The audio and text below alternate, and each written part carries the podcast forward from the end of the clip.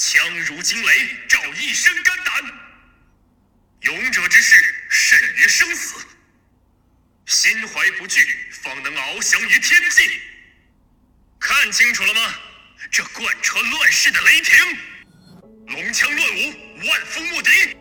一鼓作气，进击！阁下的首级，我收下了。抱歉，你挡路了。枪尖在燃烧。王者荣耀英雄故事，赵云。长久以来，佣兵辗转于不同主人之间，用血肉之躯为自己赢得一席之地，朝不保夕，危险。背叛和死亡都是家常便饭。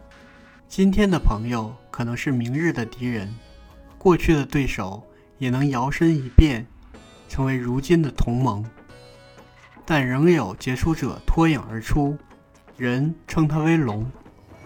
龙不仅收钱杀人，更以强烈的领袖气质，将亡命之徒团结起来，发展为强大的佣兵组织。曹操多次雇佣龙为自己效命，看到龙的组织壮大后，产生了让他们永远归属自己的念头，但龙拒绝了。这件事成为阴谋的开端。此后，曹操巧妙撩拨着龙的野心，龙产生了摆脱佣兵身份，成为人上之人的渴望，杀死战神吕布。则是实现这个梦想的第一步，但组织中有人站出来反对，那就是影子，龙长久以来最亲密的助手和朋友。事实上，连曹操也不知道，所谓龙其实是两个人的合作，一个负责召集手下联络生意，真正以一敌百的存在是影子。这是两人首次爆发严重的分歧。影子反对龙的野心，他不相信曹操会扶持对自己可能有威胁的对手。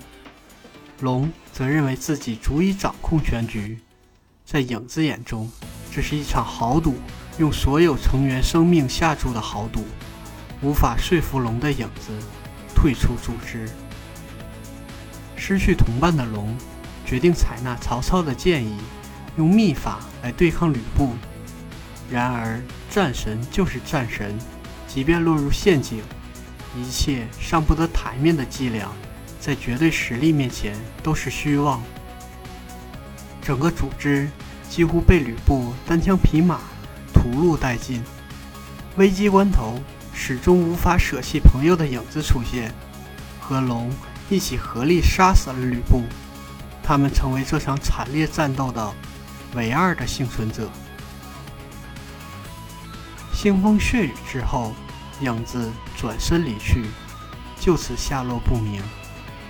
龙虽然捡回了性命，却因自尊心和屈辱恼羞成怒。他认为是影子的背叛导致的一切。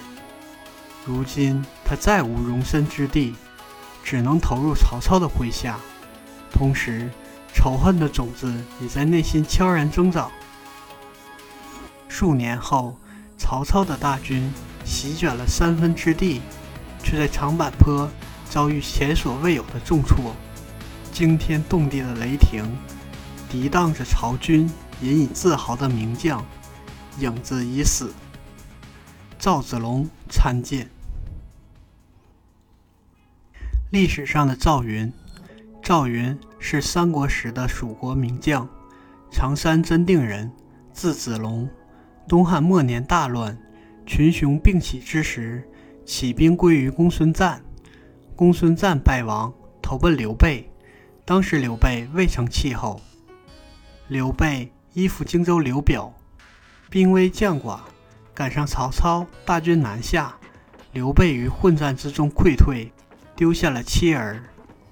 赵云于长坂坡救下当时刘备唯一的儿子刘禅和甘夫人。由此闻名天下。此后，赵云在刘备军中地位一直低于关羽和张飞，但却屡立奇功。夺取荆州、益州都冲锋在前，夺取汉中之时，以少胜多，击退曹操大军。刘备战后走过曹操征战之地，感叹说：“子龙一身都是胆。”赵云不仅勇冠三军，而且非常有见识。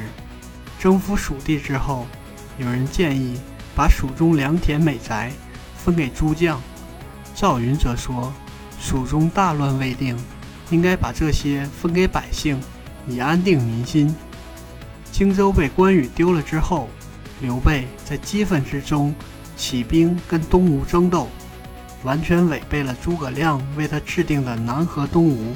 北拒曹操的大政方针，只有赵云规劝他不要兴兵。刘备死后，赵云成为诸葛亮最为倚重的将领。最初几次出祁山、进攻中原、以攻为守，都有赵云参与。可惜出师未捷身先死，赵云一生都效忠于蜀国，